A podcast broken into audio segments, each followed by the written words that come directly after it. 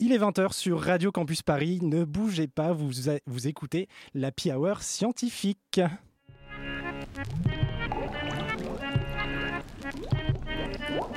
La Hour scientifique. Ah, c'est goûtu. Hein. Ça a du retour. La rigueur du savoir, la passion du comptoir. Un jeudi par mois à 20h sur Radio Campus Paris. Avec bonne santé, les deux Elles font partie de notre quotidien et sont utilisées dans les cosmétiques, les médicaments, l'alimentation, les plastiques, les solvants ou encore les vêtements. Ces nanoparticules sont de petites molécules naturelles ou artificielles qui mesurent un milliardième de mètre, soit 3000 fois plus petites qu'un globule rouge.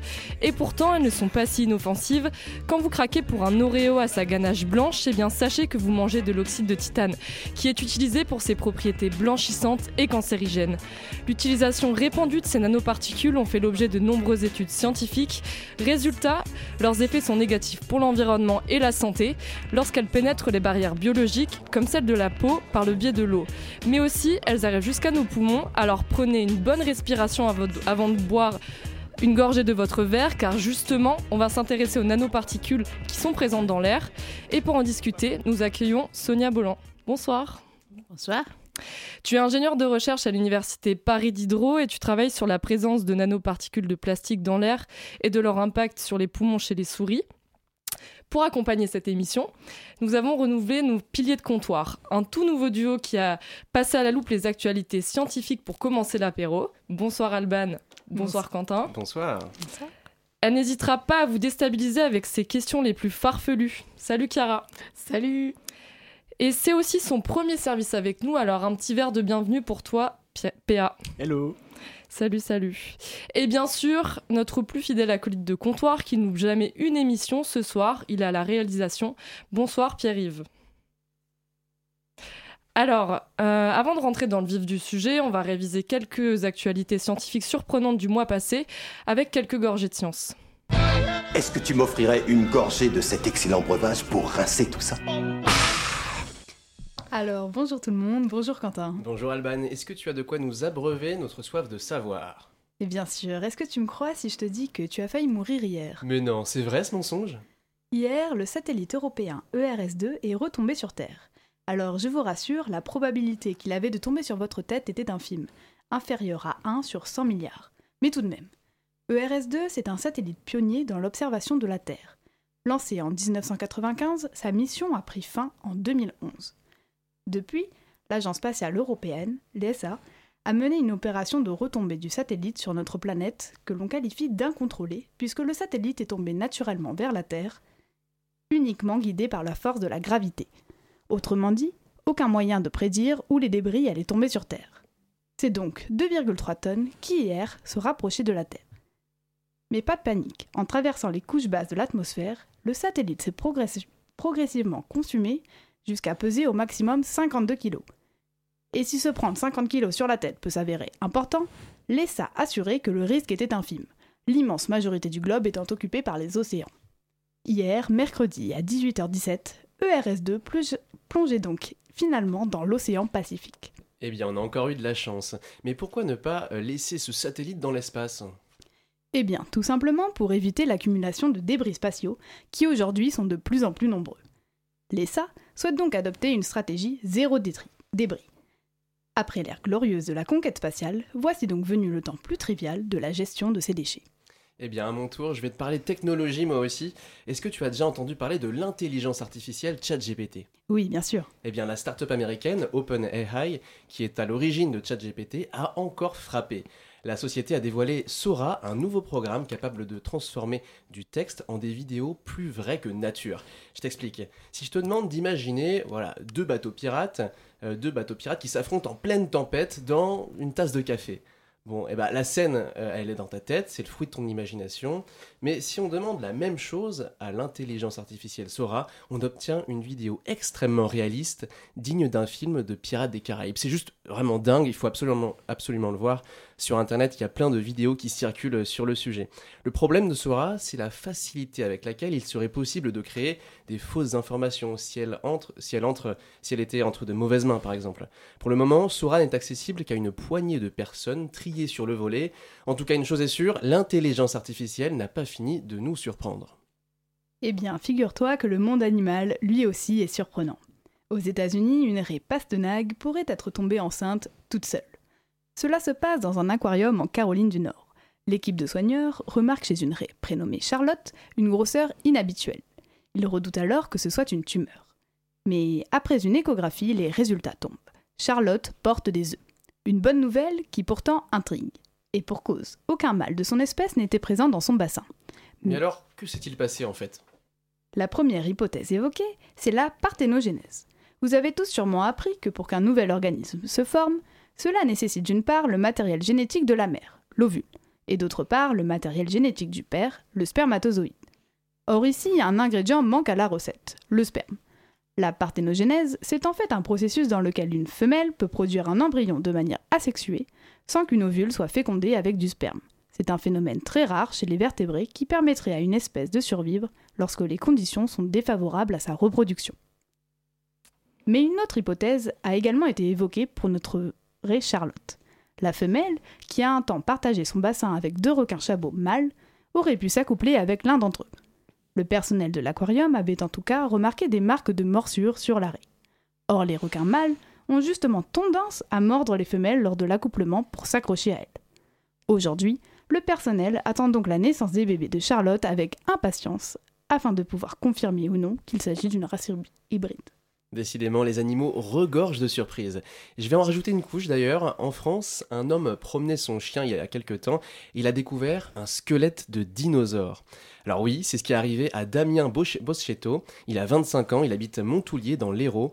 Et comme chaque matin, avant d'aller travailler, ce passionné d'archéologie promenait son fidèle animal de compagnie. Lorsque tout à coup, il est interpellé par les décombres d'un éboulement récent. En s'y penchant d'un peu plus près, le jeune homme découvre un os de titanosaure, un dinosaure de 10 mètres de long ayant vécu il y a plus de 70 millions d'années au Crétacé supérieur. Cette découverte, très rare, a été tenue secrète pendant près de deux ans pour éviter tout pillage et ainsi permettre son transfert il y a quelques semaines dans le laboratoire du musée de Cruzy, connu pour ses nombreux euh, vestiges de dinosaures. Eh bien, la belle histoire, c'est que Damien a certes trouvé un squelette de dinosaure, complet à 70%, mais il a aussi trouvé une vocation. Il a quitté son poste dans le secteur de l'énergie et il a rejoint un master en archéologie qui lui permet aujourd'hui de travailler à plein temps sur le dinosaure de Montoulier. Et ouais, promenez votre chien, ça pourrait vous changer la vie. Merci Alban, merci Quentin. Maintenant, on va parler de nanoparticules de plastique, mais avant ça, euh, Sonia, ça te dirait une petite tournée de shot? Bien sûr. Pour commencer, on va prendre un petit shooter du bar. Alors, ou vous suivez votre intuition, ou vous vous dégonflez. Et du coup, on trinque. À la tienne. Je te rappelle le concept, t'as 45 minutes pour répondre à un maximum de questions et le plus vite possible. T'es prête? Ok, ça marche. C'est l'heure de la hour, qu'est-ce que tu bois? Ah, euh, là, tout à l'heure, je buvais du coca. L'argent ne fait pas le bonheur. Est-ce que c'est vrai quand on est chercheur? Il nous en faut pourtant. Hein. T'as toujours voulu faire ça? Euh, Oui, assez jeune, ouais. Est-ce que t'es devenu parano avec les nanoparticules? Il y a de quoi, mais non, ça va pour l'instant. Tu bois toujours de l'eau en bouteille? Euh, Oui, et oui. Et les Oreos, t'en manges toujours? Aussi, c'est bon. Est-ce que t'as une souris préférée au labo? Ah, mais moi, je travaille pas sur les souris. dommage. Euh, est-ce que tu as décidé de. Euh, non, est-ce que c'est quoi ton polymère préféré? Ah, mon polymère préféré. Euh...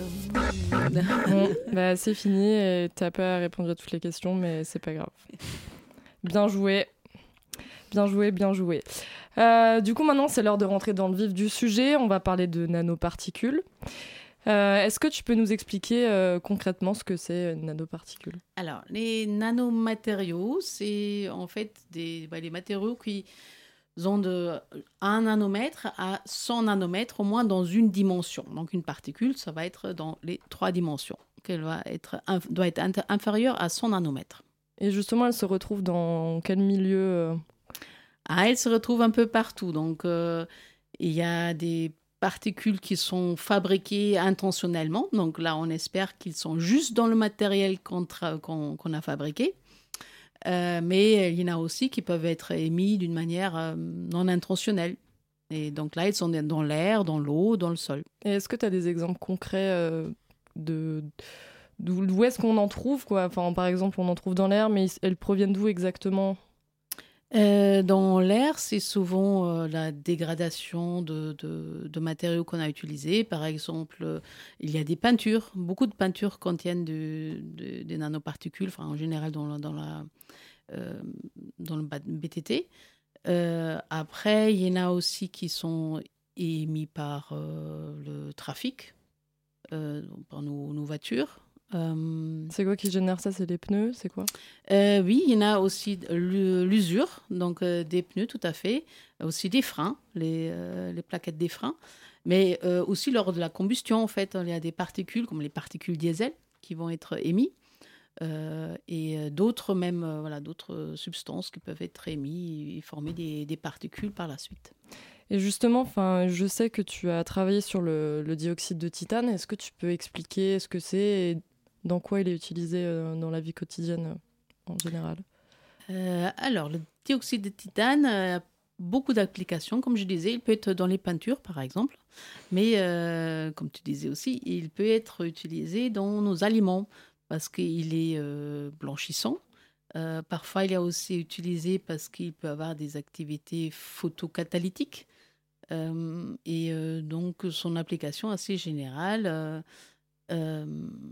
donc il peut se retrouver dans l'eau, comme tu disais, il y a euh, les crèmes solaires qui en contiennent. C'est justement cette, euh, capacité-là à, à, nous protéger en fait du, soleil. Euh, mais du coup, quand on va dans l'eau, il va se retrouver après dans, la mer. Et bah, d'autres particules peuvent être dans l'air. Voilà. Donc si c'est si c'est dans la peinture, voilà, une, la dégradation du revêtement, euh, on va les respirer. Et toi, du coup, concrètement, tu travailles sur les nanoparticules de plastique. Est-ce que tu peux expliquer un peu euh, ce que c'est? Oui, donc du coup, les nanoparticules de plastique, en fait, on s'y intéresse depuis moins longtemps. Euh, les plastiques on a, ont été beaucoup étudiés dans, dans l'environnement, dans la mer, et on a vu voilà, les, beaucoup, voilà, les, tortues qui, qui avaient euh, des, des, des, pailles, par exemple, qui, qui, voilà, qui, qui les empêchaient de, de, respirer. Euh, après, maintenant, on a vu que finalement, euh, on a aussi déjà des particules de plastique dans l'air. Donc ces études-là, elles sont assez récentes. on a vu qu'il y en a, par exemple, des particules, on les a retrouvées dans les montagnes, les hautes montagnes, comme sur le pic de Midi. Euh, et euh, du coup, nous, on s'interroge. Du coup, moi, je travaille sur euh, les effets des particules sur le poumon. Donc, c'est à partir de ce moment-là, on a vu qu'il y en avait déjà dans l'air, qu'on s'y est intéressé. Donc, ça fait maintenant quatre ans qu'on travaille sur les plastiques et leur effet sur le poumon. Et justement, ils sont... comment ça se fait qu'il y, y en avait à la montagne? En fait, c'est des produits de dégradation. Là, du coup, en fait, ils vont se, y a, on s'interroge sur l'origine. Euh, ça peut être par exemple des particules qui sont dans la mer, qui sont dégradées au fur et à mesure. Et avec les vagues, en fait, euh, quand ils sont sous forme de nano, ils peuvent se remettre dans l'air et être transportés. Ça, on sait, ils peuvent être transportés sur des milliers de kilomètres, en fait, parce qu'ils sont très légers et euh, transportés par la troposphère. Ils peuvent aussi provenir de des sols, en fait. on a vu que des, des bouts d'épandage peuvent contenir des nanoparticules de plastique et euh, ils sont facilement remis dans l'air avec les vents. Euh, après, il y a, comme, comme, on a, comme je disais, les, les particules des pneus euh, usés qui vont, vont, se retrouver dans l'air. Donc ça dépend où on se trouve. Si on se trouve en ville, c'est d'autres origines que si on va se retrouver à la montagne. Est-ce qu'elles peuvent se coller un peu partout dans notre environnement, les nanoparticules? Euh, oui, donc elles ont envahi en fait tout notre environnement, que ce soit aussi bien l'air que l'eau euh, et les sols. Et donc euh, ils ont à leur surface en fait, il y a beaucoup de, substances qui peuvent se coller parce qu'ils sont un peu hydrophobes, il y a des molécules, même d'autres polluants qui peuvent se coller dessus, mais peuvent aussi, à leur surface, peuvent aussi se développer des, bactéries. En fait, ils peuvent former une biofilm. En fait, les plastiques, ils peuvent être colonisés carrément par des, par des les bactéries. et du coup, ces bactéries peuvent être véhiculées par, par les plastiques. Ok, bah, l'aspect santé, on en reparlera plus tard.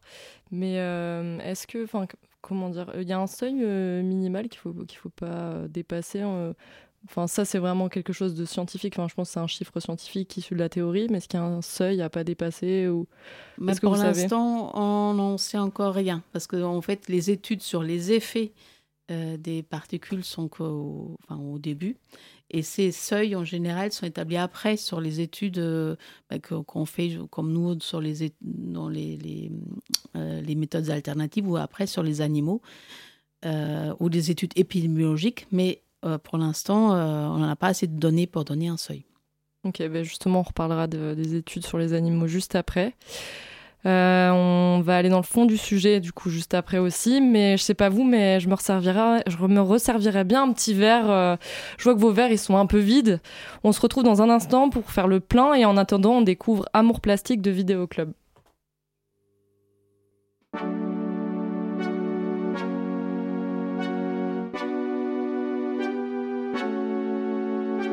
Dans mon esprit tout divague, je me perds dans tes yeux, je me noie dans la vague de ton regard amoureux. Je ne veux que ton âme divagant sur ma peau, une fleur, une femme dans ton cœur, Roméo. Je ne suis que ton nom, le souffle lancinant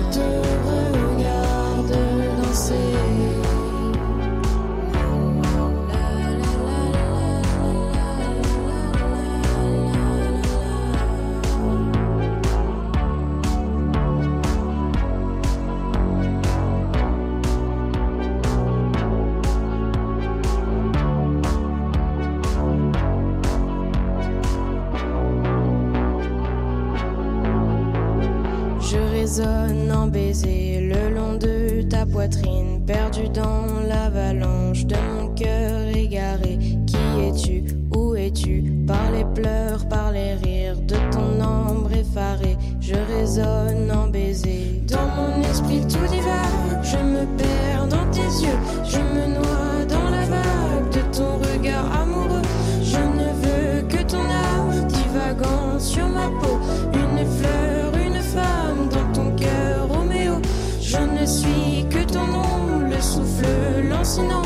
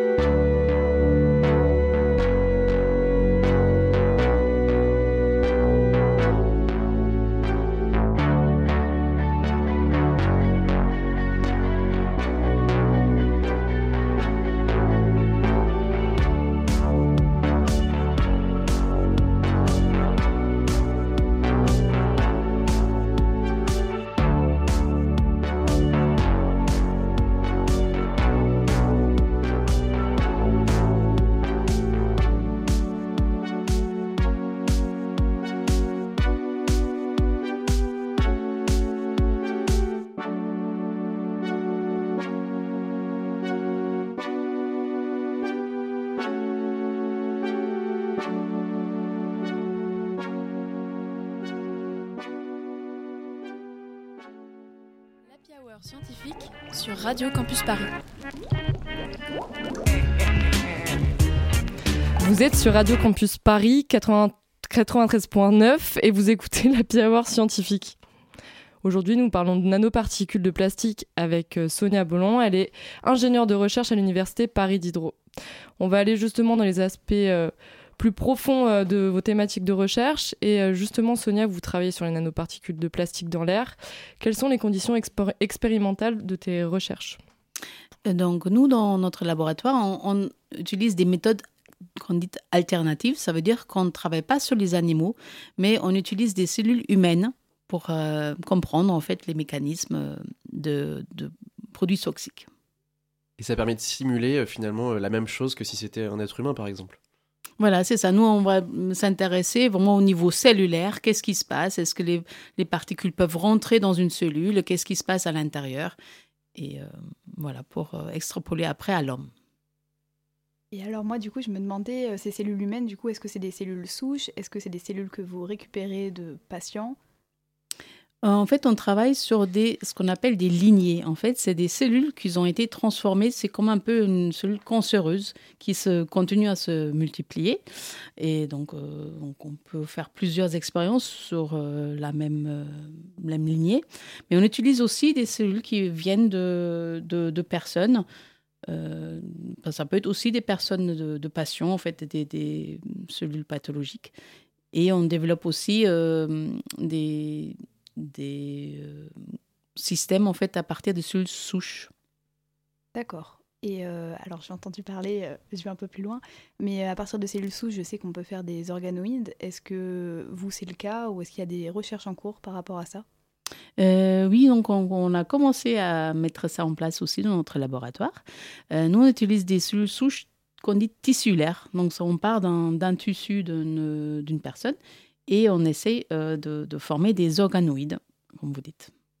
D'accord. Et qu'est-ce que c'est un organoïde exactement du coup? Alors un organoïde en fait, il reproduit en fait l'organe. Il est la même euh, physiologie en fait que l'organe qu'on peut trouver euh, dans le corps. Voilà, donc c'est un peu la définition. Et vous disiez que du coup, c'est des méthodes alternatives. Est-ce que c'est assez fréquent en France des laboratoires de recherche qui travaillent sur ce genre de modèle? Oui, il y a beaucoup de, laboratoires parce qu'on essaye quand même de, euh, s'éloigner des études animaux, moins de les réduire en fait. Euh, même dans l'industrie, bientôt, ça va être interdit d'utiliser des animaux euh, pour, voir les, les, effets. Et aussi au niveau européen, il y a beaucoup de projets qui sont financés pour, pour réduire en fait l'utilisation des animaux dans le laboratoire. D'accord, super. Et justement, euh, quand vous faites vos expériences, vous, vous mettez combien de cellules euh, par expérience? Enfin, ça, ça m'intéresse. et combien par semaine vous faites d'expériences de, ah, euh, Donc, c'est des, c'est pas une cellule, mais c'est voilà, un ensemble en fait. de, de, on travaille sur des voilà des, des, des cultures, des cultures de, et donc ça dépendra un peu de, de nos de, de, de, ce qu'on veut étudier. Euh, parfois, on peut avoir euh, une trentaine de, cultures et parfois on a juste trois parce que, euh, en fait, les études après, ce qu'on veut faire après, c'est assez lourd, assez long. Si on veut faire de la microscopie électronique, par exemple, on va faire trois, quatre échantillons.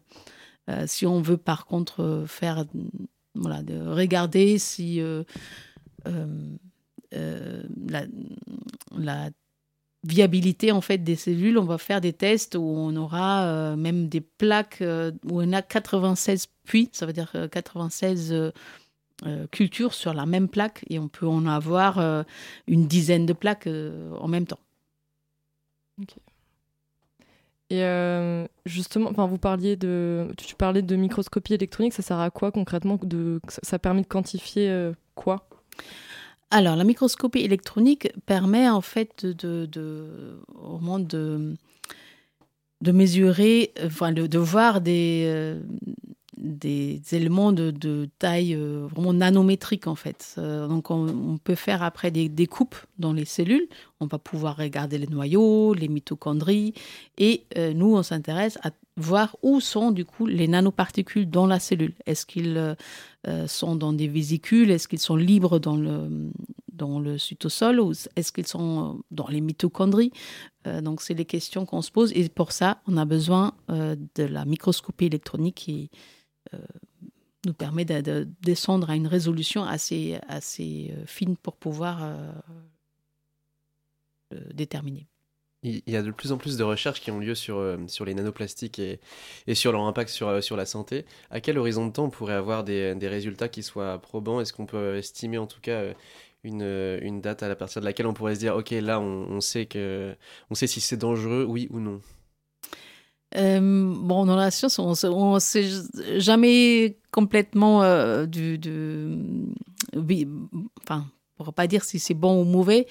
Euh, ça dépend toujours des conditions, des quantités, euh, de, du type de plastique aussi. Donc il y a déjà des études qui montrent quand même qu'on peut, vraiment s'inquiéter de, l'effet des, particules plastiques, parce que là, il y a une étude euh, récente en novembre qui montre des effets potentiels sur le cerveau. On a déjà retrouvé des nanoplastiques en fait dans le corps humain, dans le placenta, dans le sang, dans les urines, donc tout ça, ça amène déjà à questionner fortement en fait l'impact de ces particules sur, la, sur notre santé. Il y a la question de la présence et aussi, je suppose, le, le seuil à partir duquel euh, c'est dangereux. La question qu'il va falloir se poser pour vous, Jimmy, je suppose. Oui, c'est ça. Donc, une première question, c'est est-ce que ça rentre euh, Quelle quantité rentre? Est-ce qu'ils peuvent traverser les barrières biologiques? Ce que nous, on s'intéresse. Est-ce que quand on inhale, nous, est-ce que ça euh, peut euh, déjà avoir un effet sur euh, les poumons, mais aussi plus loin. Est-ce que ça peut traverser, être dans le sang, atteindre d'autres organes comme le placenta? Il faut bien que, les particules ont d'abord franchi les premières barrières pour arriver jusqu'au placenta. Et la deuxième question, c'est qu'est-ce que ça fait dans les cellules? Et donc là, l'étude sur le cerveau, par exemple, c'était que euh, potentiellement, ça active en fait des, des voies qui pourraient induire le Parkinson. Donc c'est quand même inquiétant. Et du coup, pour l'instant, ça reste juste à l'état d'inquiétude. Est-ce qu'on a, à quel point on est sûr en fait des, impacts que ça pourrait avoir et pour l'instant, on sait encore très peu de choses sur, sur, des plastiques. Donc là, c'était une étude chez un animal avec des, des concentrations qui ne sont, pas celles qu'on va respirer ou euh, avoir, euh, enfin, qui vont atteindre le, cerveau. Euh, mais donc, c'est des, des ben, en en fait, on, a, on est des études vont aller dans le même sens ou pas. Et donc, euh, une seule étude n'est jamais suffisante mhm. pour voir quelque chose. On manque aussi beaucoup d'études épidémiologiques. Ça veut dire que voir sur la population si on a des impacts. Mhm. On a quelques, quelques données, en fait, qui datent un peu sur, euh, sur des expositions professionnelles à des plastiques. Là, c'est beaucoup de fibres, de, de fibres de, de nylon et euh, les travailleurs qui ont été exposés à ces fibres ont développé des maladies pulmonaires. Donc on a quelques données qui disent, donc à des fortes concentrations du coup, pour lesquelles pour l'instant on n'est pas exposé euh, dans notre vie courante, mais euh, bon, les particules s'accumulent de plus en plus dans notre environnement. Donc dans des conditions de forte concentration, ça peut avoir des effets sur nos poumons. Justement, on parlait de nylon et d'impact sur les poumons. Maintenant, on va parler de l'impact du plastique dans l'eau. Et euh, du coup, euh, PA, toi, tu t'es intéressé, intéressé, spécifiquement aux nanoparticules de plastique et plus exactement à une nouvelle méthode de quantification de ces nanoparticules dans des bouteilles d'eau. Et oui, est-ce que vous vous êtes déjà demandé la quantité de plastique qu'il y avait dans l'eau en bouteille que vous buvez? Peut-être pas, mais en tout cas, des scientifiques de l'université de Columbia à New York ont répondu à cette question dans un article paru tout récemment en janvier 2024 dans la revue Proceedings of the National Academy of Sciences. Avant de parler du contenu de l'article, petit point chiffre et vocabulaire sur les plastiques. Début 2022, il y a eu un rapport de l'OCDE, le rapport Global Plastics Outlook, qui a révélé qu'à l'échelle mondiale, la production de plastique, de déchets plastiques, avait presque doublé entre 2000 et 2019. Et globalement, ces déchets, ces déchets pardon, ils restent assez mal gérés. 22% finissent dans des décharges à ciel ouvert ou sont tout simplement relâchés dans la nature. Comme on l'a dit tout à l'heure, en se dégradant, les déchets plastiques se décomposent en particules de plus en plus petites, en microplastiques puis en nanoplastiques. Bref, retour sur l'article de l'Université de Columbia. Les chercheurs et les chercheuses y décrivent une nouvelle méthode pour détecter et dénombrer les micro et les nanoparticules de plastique. En fait, jusqu'à maintenant, la détection des nanoplastiques, comme on l'a dit tout à l'heure, posait pas mal de problèmes de problème pardon, à cause de leur très petite taille. Et cette méthode représente alors potentiellement une avancée majeure. Et en quoi elle consiste cette nouvelle méthode de détection? Cette méthode elle s'appelle la Stimulated Raman Scattering, ou diffusion Raman stimulée en français.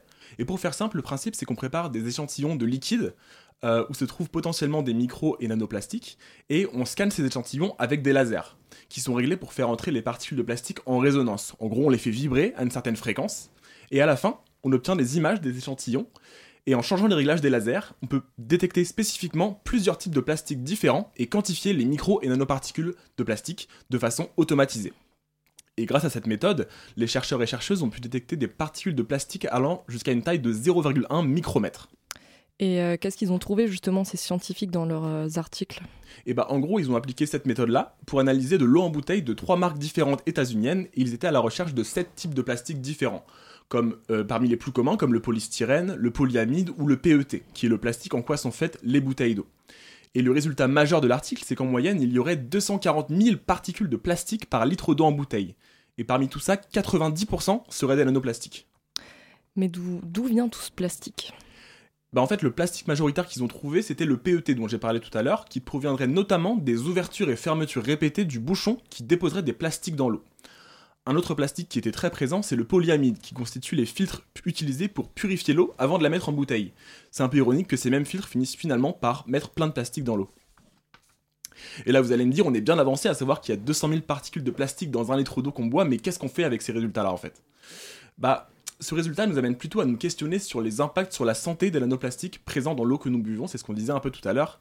Et ces impacts ne sont pas encore totalement connus, mais du fait de leur petite taille, on pense que l'ingestion de nanoplastiques pourrait les faire passer facilement dans les intestins, dans les poumons, pour les faire ensuite voyager dans le sang, puis jusqu'à des organes vitaux comme le cerveau ou le cœur sur lesquels ils pourraient avoir des impacts importants. Alors Sonia, compte tenu des résultats de cet article, est-ce que tu pourrais nous expliquer un peu les impacts euh, des nanoparticules de plastique euh, sur la santé, sur l'eau, dans l'eau aussi, si tu, peux nous répondre à ça? Euh, Oui, c'est en fait très intéressant que les, développe des nouvelles méthodes en fait de détection qui sont de plus en plus fines. Parce que comme je disais, nous on s'intéresse à savoir déjà où ils se trouvent. et pour ça, pour l'instant, euh, on est à la limite des techniques en fait. Et euh, donc là, voilà, il y a des techniques comme le raman qui est utilisé pour euh, les détecter. Un problème aussi, aussi avec les plastiques, c'est qu'ils sont en carbone. Et notre corps est constitué de carbone. Donc, pour détecter du carbone dans du carbone, c'est pas évident. Et c'est pour ça que les études chimiques, en fait, sont, sont très importantes pour pouvoir voir où finalement vont aller ces plastiques une fois qu'on les a respirés ou ingérés. Ok, et est-ce qu'il euh, y a une différence euh, du plastique euh, dans, dans l'eau, par exemple, qu'on pourrait ingérer sur des humains et sur des animaux?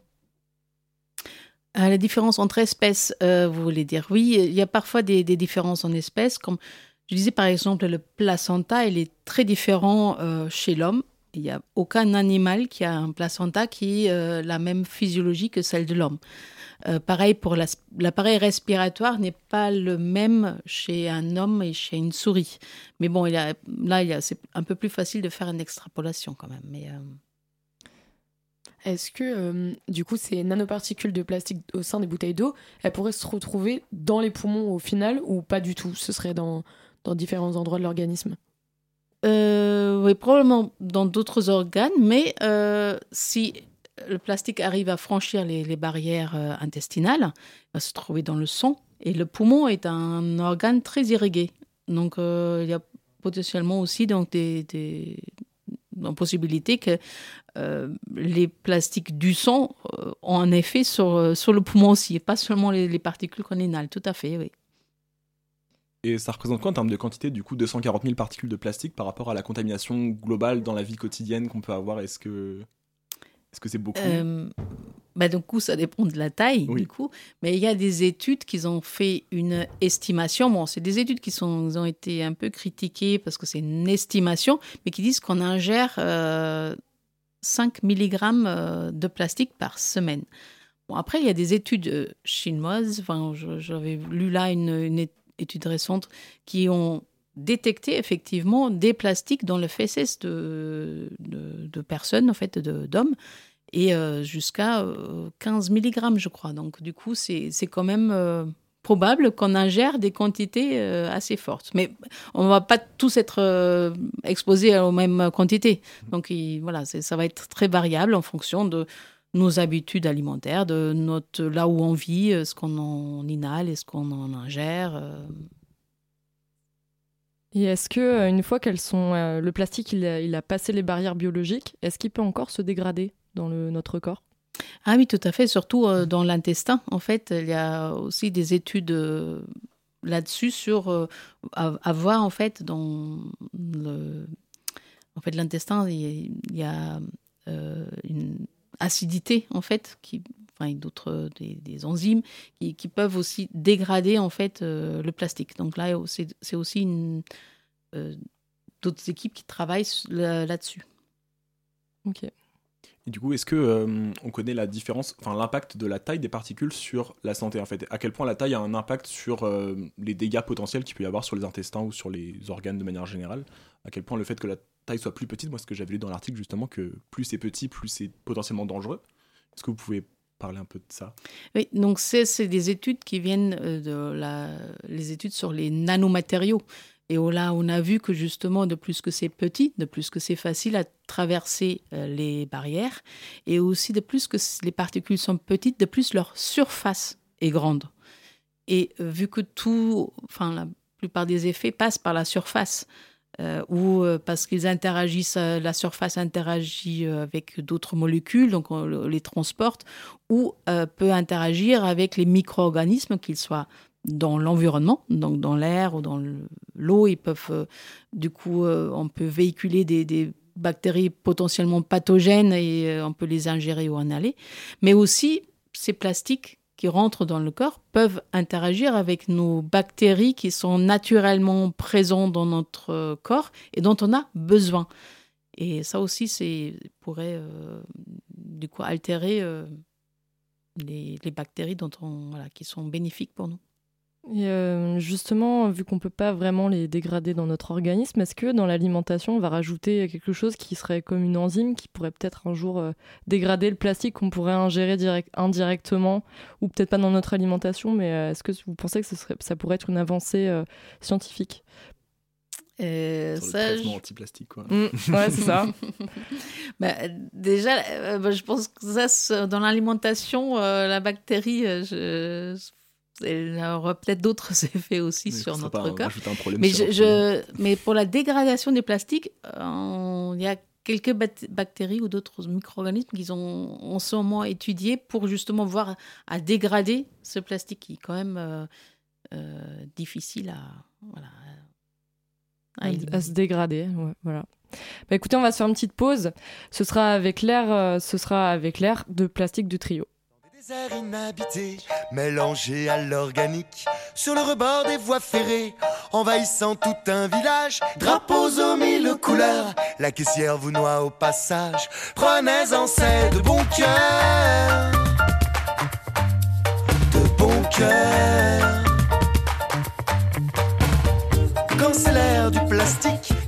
Soudain s'en va en fumée. La mélodie la plus toxique que l'homme aurait pu inventer. Cendres noires dans le ciel retrouveront leur paysage. La musique est partout la même. Cette terre est juste de passage pour flatter votre ego de passage. Regardez l'air du plastique se mélanger à l'harmonie. Elle est sublime cette musique, nos enfants la danseront aussi s'envole l'air du plastique et s'oublie cette mélodie. Elle est superbe. Elle est cynique. Et tellement plus économique.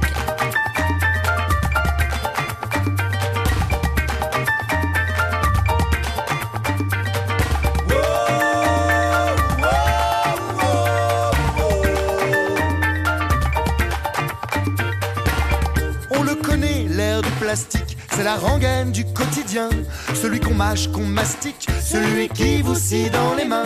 Des milliards de sacs lâchés comme des ballons dans le vent, ça vous enterre des paniers. C'est là au moins pour ans.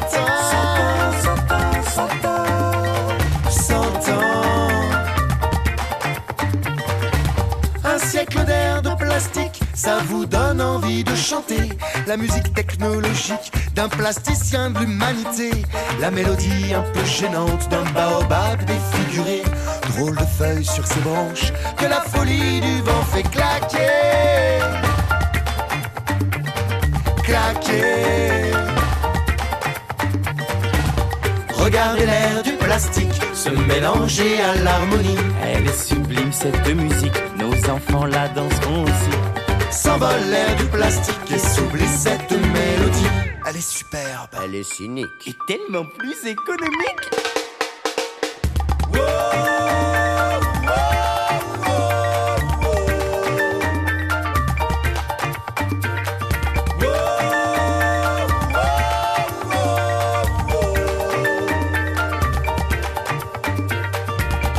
Quelle fleur satanique cette terre a vu enfanter? Quand de la terre le plastique devient malgré elle son engrais. Main de l'homme sur le monde redessine les paysages. La musique est partout immonde. Cette terre est juste de passage. Pour flatter votre écho de passage.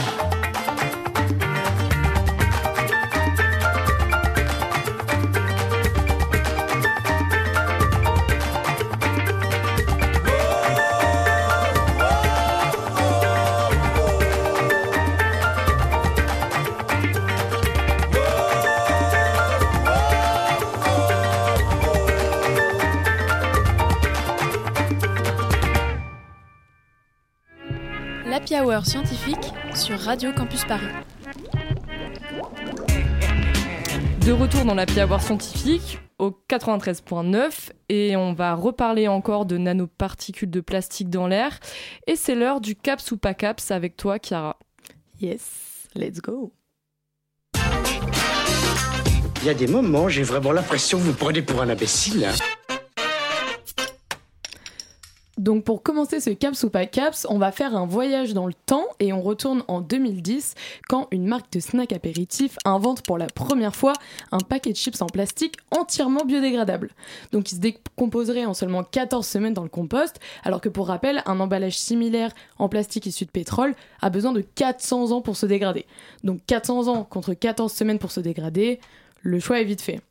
Pourtant, un an et demi après le lancement de ce produit, qui s'appelle Sun Chips, au passage si vous voulez tester, le produit quitte les rayons car plus personne ne les achète. Pourquoi, à votre avis? Euh, il se dégrade au bout de 14 semaines? Parce qu'on peut les manger, non c'était pas Genre, bon euh, ça se dégradait dans le, le pack. Non, c'est bon, les retours clients sont plutôt bons. bon Ça les- se dégrade au bout de 14 semaines, c'est l'emballage plastique. hein. Donc euh, oui, c'est plutôt Dans les placards, ça se dégradait, quoi. Non, C'est plus cher à, à pro- à fabriquer? Non, le prix était relativement euh, similaire et ça se dégrade vraiment uniquement dans le compost avec euh, Ça va. tout le phénomène de décomposition. Donc ça ne se décompose pas euh, dans, dans vos placards, tout va une mauvaise odeur ou quelque chose comme ça? Non, pas une mauvaise Ça, a odeur. pas- ça abattrait à la qualité du produit en tant que tel, genre. Non, non, pas C'est vraiment. vraiment le- sur l'emballage, il y a un problème avec l'emballage. Un- C'est un problème avec l'emballage. Vraiment, les chips, tout va bien. C'est l'emballage en plastique. Donc biodégradable, je vous rappelle. Donc c'est aussi lié à cette spécificité-là. Est-ce qu'il était pas. Il y a pas un truc avec l'eau, genre peut-être il, se- dissolvait trop vite dans, de l'eau avec, avec. Je sais pas. Non, comme La, ça. la texture Il se dissolvait dans une condition particulière Ouais, alors c'est carrément lié à la texture. La texture. C'est C'était carrément- mou C'était mou? Non, Ah. non, non. La C'était. texture. Hmm. On n'arrivait pas à l'ouvrir, peut-être, ouais. je sais pas. euh. Si on arrive à l'ouvrir. À Oui, l'ouvrir. c'est- ça abattrait au côté pratique du. Oui, c'est vraiment l'aspect côté pratique. Côté euh, pratique, donc comment on l'utilise et comment. on- Exactement. Eh bien, en fait, si ce paquet il a été enlevé au bout d'une semaine, c'est parce que euh, ce paquet il fait énormément de bruit. Mais quand je vous dis Ah oui. énormément, c'est énormément. Précisément 95 décibels et ça donne un bruit comme ça.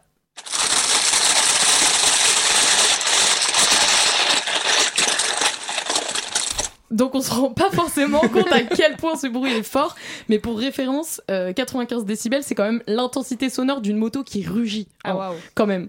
On oublie la discrétion, quoi. Ça, c'est ouais. quand tu ouvres le paquet, genre ça fait ce Ouais, quand tu ouvres le paquet, quand tu prends des chips à l'intérieur et qu'il se fissure un peu. Donc euh, le bruit, il était tellement désagréable que les consommateurs, ils ont carrément arrêté d'acheter le paquet parce qu'en fait, euh, tu veux manger un paquet de chips au cinéma, impossible quoi déjà. Donc euh, alors même que les chips étaient très bonnes et que en plus, idée de fou, le plastique était d'origine euh, naturel. Mais du coup, maintenant, vous allez me dire comment un paquet en plastique peut faire autant de bruit. Mais en fait, c'est lié à sa composition. L'emballage, il contient 90% d'acide polylactique, donc euh, ça s'appelle aussi PLA, et ça provient d'amidon de maïs naturel. Donc grâce à cette matière, le paquet il est biodégradable, donc ce, ce qui est super euh, pratique pour l'environnement, mais il est aussi euh, moins malléable à la température ambiante que le plastique habituel, ce qui entraîne énormément de bruit.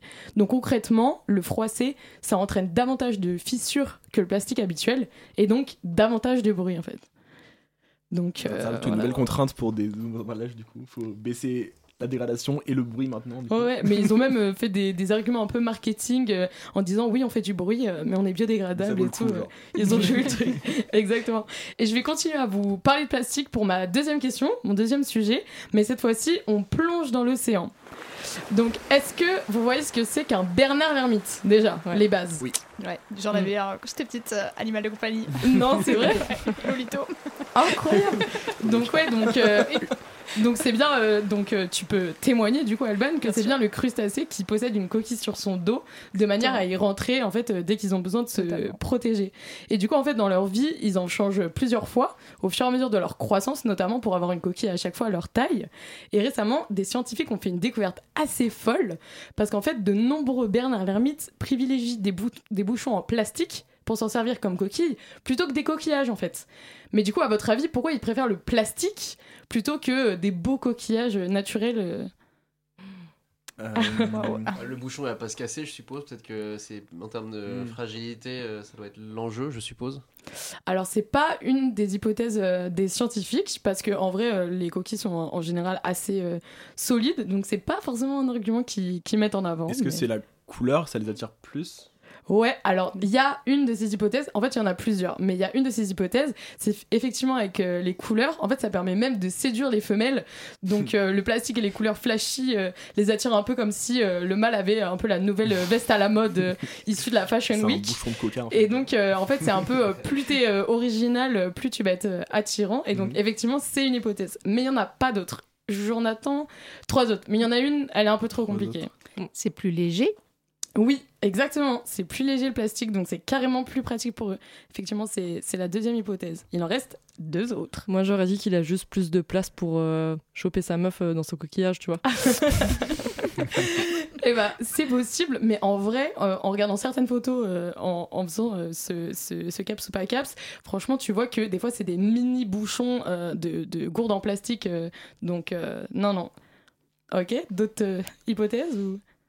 Euh, Un, in- un indice peut-être? un indice Il y en a un, c'est lié à la pollution plastique.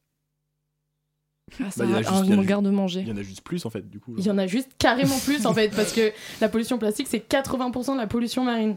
Donc en fait c'est hyper euh, accessible et en plus il y a un déclin de mollusques marins énorme parce qu'en fait euh, à cause des, nano- des nanoparticules de plastique ils sont intoxiqués euh, vu qu'ils filtrent. Donc voilà, c'était pour moi. Et pour finir, anecdote un peu folle que j'ai découvert pendant mes recherches, mais tout, tout ça pour vous dire qu'à l'heure actuelle, il y a plus de flamants roses en plastique sur Terre que de flamants roses vivants. Donc voilà, si vous avez envie d'habiller votre pelouse avec un flamant rose, autant en acheter un vrai, parce que comme ça vous serez original déjà, et en plus vous participez euh, à sa préservation. Bon, on va clairement parler de choses beaucoup moins fun. On va parler euh, de l'aspect de la santé publique des nanoparticules. Donc, euh, Sonia, est-ce que, selon vous, la société, elle est prête à arrêter le plastique?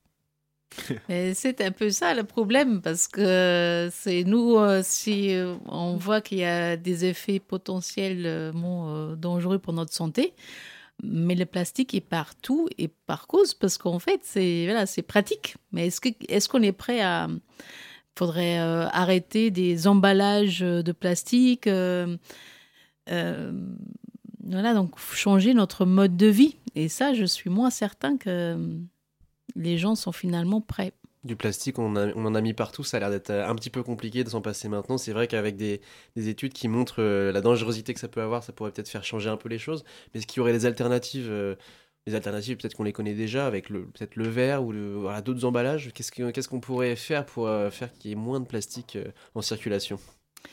Il y a certaines applications où ça va être difficile, par exemple dans le médical. euh, c'est, on utilise beaucoup, euh, mais surtout par rapport à voilà, les emballages. euh, Euh, là, on, en a moins besoin. On a, utilisé autre chose dans le passé. Comme vous dites, les, les bouteilles en verre, c'est faisable, mais c'est plus lourd. Voilà, est-ce que les gens vont être d'accord pour porter des, des, des, des, caisses de, de, bouteilles en verre comme on faisait avant Pareil pour voilà, tout ce qui est en transport, emballage, ça, les, les, les, aliments vont se conserver peut-être moins longtemps. Et... Ou alors on a des paquets de chips qui font énormément de bruit. Ou bien tu payes 4 euros ton sac en joute là et tu prends à chaque fois pour aller, pour aller euh, prendre tes légumes et tes fruits au supermarché. Mais au moins tu l'as acheté une fois et c'est bon. Mais est-ce que tu penses à le prendre avant de t'en aller? J'aimerais dire que oui. Et puis, c'est vrai qu'au final, euh, s'ils sont aussi présents, c'est aussi parce qu'ils ont une utilité. Bon, certes, euh, certes, donc il y, a tous ces enjeux-là, mais ça a quand même servi beaucoup aux êtres humains en fait d'avoir tel plastique au niveau de au niveau des différents flux au niveau de là par exemple euh, dans ce studio là on va avoir un pied de micro qui est fait avec euh, avec un peu de plastique euh, le micro il y en a partout l'écran d'ordinateur il y en a partout nos, vos lunettes il y en a il y en a partout et donc c'est très compliqué je suppose de, de, de passer à autre chose mais bon il faudra bien faire avec si s'il y a des risques supplémentaires. Je pense que c'est plus une question de sobriété enfin après c'est très personnel on peut pas se passer de plastique complètement mais justement je pense qu'il y a des législations qui ont été faites pour ça Et est-ce que vous, en connaissez, euh, Sonia? Euh, Pour l'instant, à ma connaissance, il n'y a pas de législation, mais je sais qu'il y a eu là récemment des euh, pourparlers internationaux pour réduire la production de plastique. je crois qu'ils voulaient réduire de 75%, mais je ne sais pas où ça en est abouti, en fait, à quelle, quelle mesure concrète. C'était des pourparlers, je crois, en novembre en Nairobi. Ok. Et euh, bah, qu'est-ce que c'est la Nairobi euh, euh, non, c'était là, c'était juste, ils se sont retrouvés là à, discuter entre au niveau international les différents différents gouvernements, mais aussi avec des représentants de l'industrie et des, je pense, j'imagine aussi des, des, associations hein, de, de consommateurs, j'espère. Il y a des donc euh, juste pour revenir sur les sur les recherches qui sont menées en ce moment sur euh, euh, l'impact que, que, peuvent avoir les nanoplastiques sur notre santé. on en est au début, vous le disiez. pourquoi on en est qu'au début maintenant et pourquoi il n'y en a pas eu avant des études sur le sujet? Est-ce qu'on se rend compte que maintenant ou est-ce qu'il n'y a pas eu de, de financement qui ont été donnés sur le sujet? Est-ce que ce sont d'ailleurs des industriels qui financent ces études ou pas? Euh, oui, c'est un peu, euh, c'est un peu tout ça. Elle est un peu longue ma question. Hein. oui, c'est qu'en en fait, au début, on s'est plus intéressé à l'effet environnemental parce qu'on les a vus, donc euh, ça polluait les océans. On n'a pas tout de suite peut-être pensé que ils se dégraderont, enfin que, que, du coup on, on va nous-mêmes être exposés ou directement en les ingérant ou en mangeant en fait des poissons qu'ils en ont mangé. Donc du coup, les, questions sur la santé humaine viennent un peu plus tard. Et souvent, bah, quand les questions arrivent, c'est les financements arrivent. Donc c'est euh, assez récemment que l'Europe, par exemple, a financé des études. Donc nous, on a fait partie des cinq premiers projets financés sur la santé humaine. Avant, il y en a eu d'autres projets financés sur euh, l'écotoxicité des, plastiques. Mais donc euh, voilà, donc ça fait quatre ans que l'Europe euh, a donc financé euh, des études. Euh, mais pareil en France, en fait, c'est assez récent qu'il y a des, des appels d'offres. Parce que maintenant, aujourd'hui, la recherche, c'est avec des appels d'offres. On applique des appels d'offres pour avoir de l'argent pour faire nos recherches. Est-ce qu'il y a d'autres pays qui sont plus avancés que nous sur ces recherches ou globalement, c'est un peu tout le monde est en retard sur ces sujets? Oui, je pense que c'est un peu pareil. C'est c'est euh, à peu près la même chose euh, aux États-Unis, en Chine, euh, mais voilà, c'est des études qui, qui, commencent à sortir maintenant et des financements permettent de, qu'on, va plus loin maintenant. Est-ce qu'il y a des financements privés qui, qui permettent de faire ces, ces, ces, recherches-là? Est-ce que c'est vraiment complètement du financement public ou est-ce qu'il y a des entreprises qui essayent de s'y intéresser un petit peu dans une démarche RSE peut-être? Voilà, c'est une question assez ouverte. Euh... À votre connaissance aussi. Je, je, vous me posez une colle là. Je ne sais pas si. Euh, bah, probablement des industriels qui vont s'y intéresser. Et, euh, ils ont tout intérêt en fait à, à collaborer avec des, des scientifiques euh, de, de, de laboratoires euh, publics. Euh, mais j'ai pas de connaissances directes. En tout cas, c'est pas en première page du journal, du coup, c'est pas forcément une info euh, qui circule. Ok. Et moi, justement, j'ai une petite question, c'est sur le, domaine euh, médical et surtout euh, en milieu hospitalier, on utilise euh, des plastiques pour les poches de sang, pour les conserver. Donc, j'imagine qu'il reste du plastique après dans le sang. C'est, enfin, je veux dire, est-ce que vous trouvez que c'est, aberrant en fait d'utiliser des plastiques vu après les travaux que vous menez, la vie critique que vous avez vis-à-vis que vous avez vis-à-vis de vos travaux? Est-ce que utiliser encore des poches en plastique pour conserver du sang, ça va perdurer euh, après, ce- après ces études Euh, Si, je pense parce qu'en fait, là, on va être expo... Enfin, on va pas se promener avec des, poches de son euh, pendant des semaines. Euh, les plastiques libérés, comme vous avez parlé de, de, de l'étude sur le, les bouteilles d'eau, euh, euh, c'est quelques... Enfin, la quantité n'est pas si importante que ça par bouteille. C'est à la longue. Si on en boit tous les jours, en fait, euh, là, on, risque d'être euh, exposé. Je pense qu'au niveau euh, hospitalier, le plastique, c'est vrai qu'il a, quand même l'avantage de voilà qu'on peut le il stérile, que, voilà pour le, le- aussi pour pas qu'il y ait des infections. Enfin, En plus, on je- peut souvent je jeter, surtout, que- c'est ça, le- et vu qu'il est Ouais. recyclé normalement. Le, le- ça coûte pas cher de faire ce genre de. d'utiliser ce genre euh, Mm. de.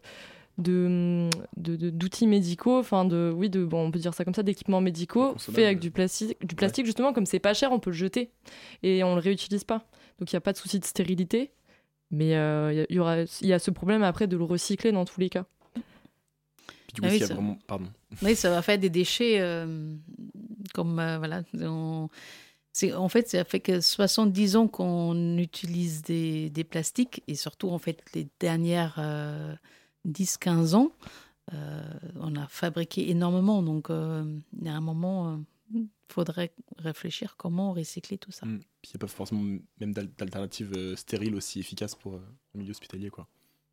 Non, mais euh, bah écoutez, merci beaucoup euh, Sonia, merci à tous autour de la table et peut-être euh, avant de se quitter, on pourrait faire une, euh, on pourrait juste euh, se resservir un petit verre et puis euh, Dans à très bientôt. en verre. Ouais, ouais, exactement en verre pour le recyclage. À très bientôt et merci beaucoup.